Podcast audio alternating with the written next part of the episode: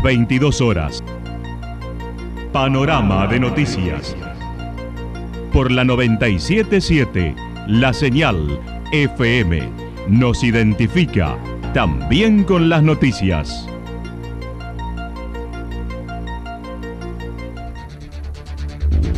Municipalidad de Villa del Lique. Una forma de vivir. Gestión Ricardo Zurdo Escole.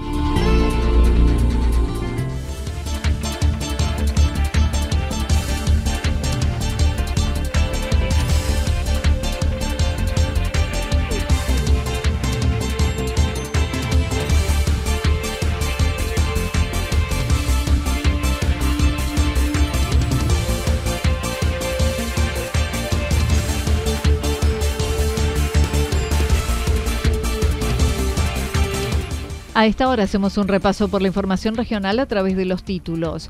Concluyó la restauración del mural en la Casa del Bicentenario de Villa General Belgrano.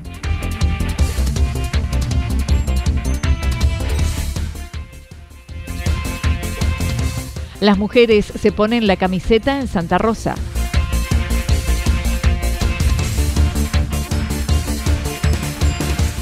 Avanza la parada programada de la central nuclear Embalse. La actualidad en síntesis. Resumen de noticias regionales producida por la 977 La Señal FM. Nos identifica junto a la información.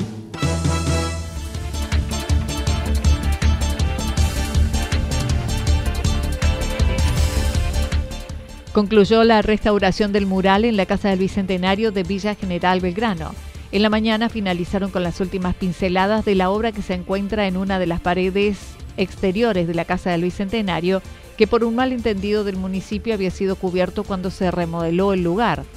La pintura se inició el martes de la semana anterior, según lo comentó el mismo autor. Eh, sí, ahí acabamos de, dar las últimas pinceladas. Eh, estuvimos eh, pintando la semana pasada, arrancamos prácticamente el día martes. Y bueno, hoy la idea era principio me parecía que la idea era terminar el viernes, pero, pero ayer era así como en un abrir y cerrar de ojos, me encontré con que el mural ya estaba prácticamente completo, así que estoy ahí como muy contento que, hoy le pudimos dar el, el cierre. La nueva versión es la restauración de la obra anterior, que según su autor buscó respetar el boceto anterior pero con más libertad se puede apreciar una pintura que invita a acercarse a través de una ventana mediante un homenaje del bicentenario de nuestro país con tres escenas históricas con perspectivas modernas. Un homenaje al bicentenario de la nación argentina que se, muestra, se presenta en, tres ventanas en las cuales, o sea, podemos encontrar una, una escena como más eh, más típica de, de, Buenos Aires, ¿no? Con el cabildo y con con, un poco de revuelo afuera del cabildo. Después eh, un cuadro central con eh, rememorando el primer izamiento de, la bandera argentina en las costas del río Paraná, eh, de la mano de Manuel Belgrano y, y sus tropas, también civiles que están presentes. Eh, recordando así personajes como más autóctonos, ¿no? Como la imagen del gaucho. En, las tropas también, ¿no? La, diversidad de esas tropas, ¿no? El mulato, también hay presente. Y en el cuadro, en el, último cuadro lateral, eh, lo que sería una representación de, como más así tipo gloriosa del cruce de los Andes, liderado por el general San Martín. Estas, estas tres, tres, eh, tres cuadros el público en general pudo dejar su pincelada y la misma será inaugurada formalmente el próximo lunes a las 11 horas, según invitó Héctor Dexamar. Le cuento que el día, el día lunes a las 11 de la mañana, como que la idea es poder eh, hacer una inauguración. También para esto, ¿no? Para una inauguración, para darle como la visibilidad de que la, de que la, de la, que la misión se cumplió. O sea, que tal vez que es un hecho como más formal, pero que que para mí es importante para que toda la gente que, se enteró de lo que había pasado se pueda enterar de que, que ahora hay una buena noticia, que, también que, es importante el diálogo, que es importante expresarse, ¿sí? El diálogo hay que generarlo La verdad que sí, y, yo eso lo, como lo celebro porque, eh, porque es un acto de todo lo que pasó, yo lo siento como, como a pesar ¿no? de esto del bullicio que tuvo al principio, pero yo lo siento como un acto de democracia participativa. tal cual.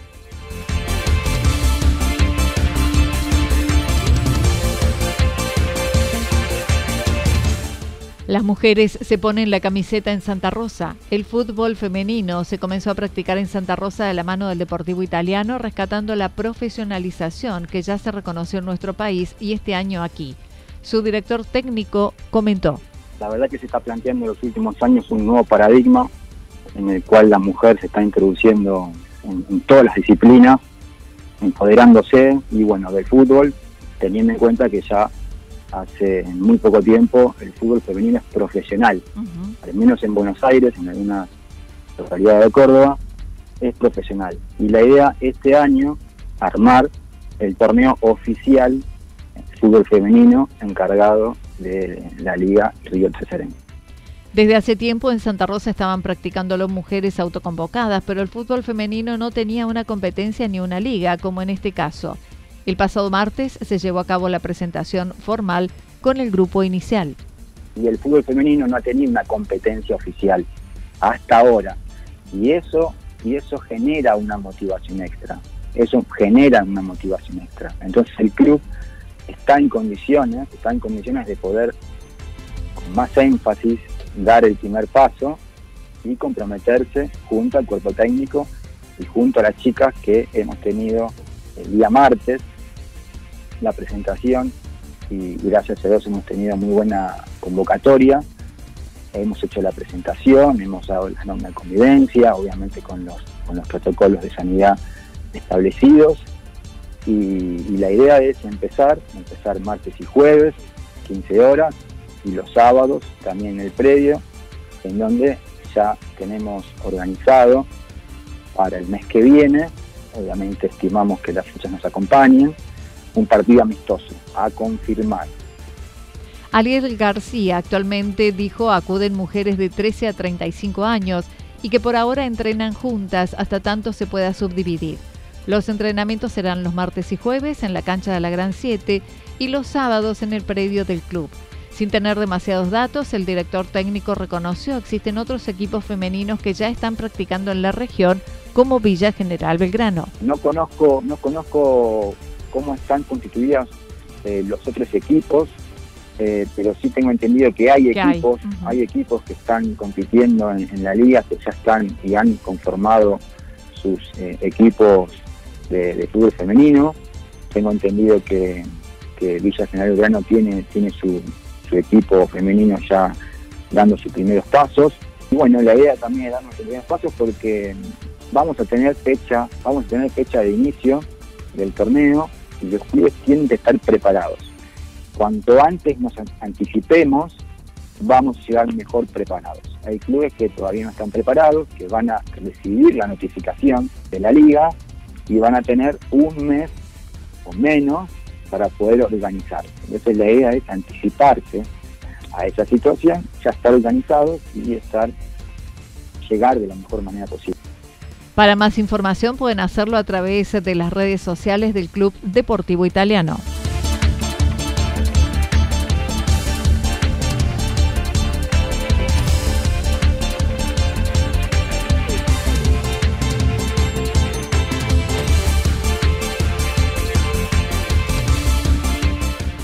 Avanza la parada programada de la central nuclear Embalse. El primero de abril último, la central nuclear Embalse comenzó su primera parada planificada y muchas de sus tareas ya se encuentran completas. Luego de las tareas de reacondicionamiento que permitieron que la planta arranque un nuevo ciclo de vida de 30 años, la central realiza la parada que tendrá una duración estimada de 7 semanas.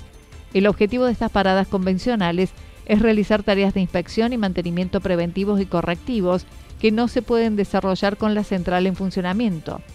Durante el pico de la parada, en el sitio trabajarán aproximadamente 1.600 personas, de las cuales 900 pertenecen a empresas contratistas y un 92% son de la región cercana a la planta. Además, se realizará próximamente unas 3.400 tareas. Entre los trabajos que se realizarán se encuentran las del reactor, inspecciones de los generadores de vapor, tareas en la turbina, en el alternador y en el retubado parcial del condensador, entre otras. Desde el inicio de la pandemia COVID-19, Nucleoeléctrica implementa estrictas medidas de prevención con el objetivo de proteger la salud de sus trabajadores y garantizar la operación segura de las tres centrales nucleares argentinas. Durante esta parada programada se continuarán respetando los protocolos correspondientes para desarrollar las tareas en forma segura.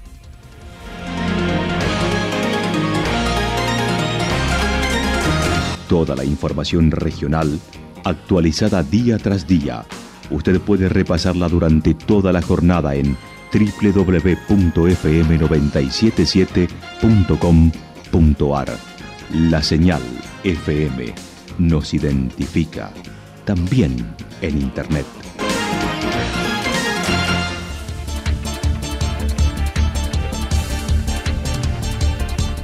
El pronóstico para lo que resta de la jornada indica tormentas aisladas, temperaturas máximas que estarán entre los 19 y 21 grados en la región. El viento estará soplando del sector sur entre 7 y 12 kilómetros en la hora.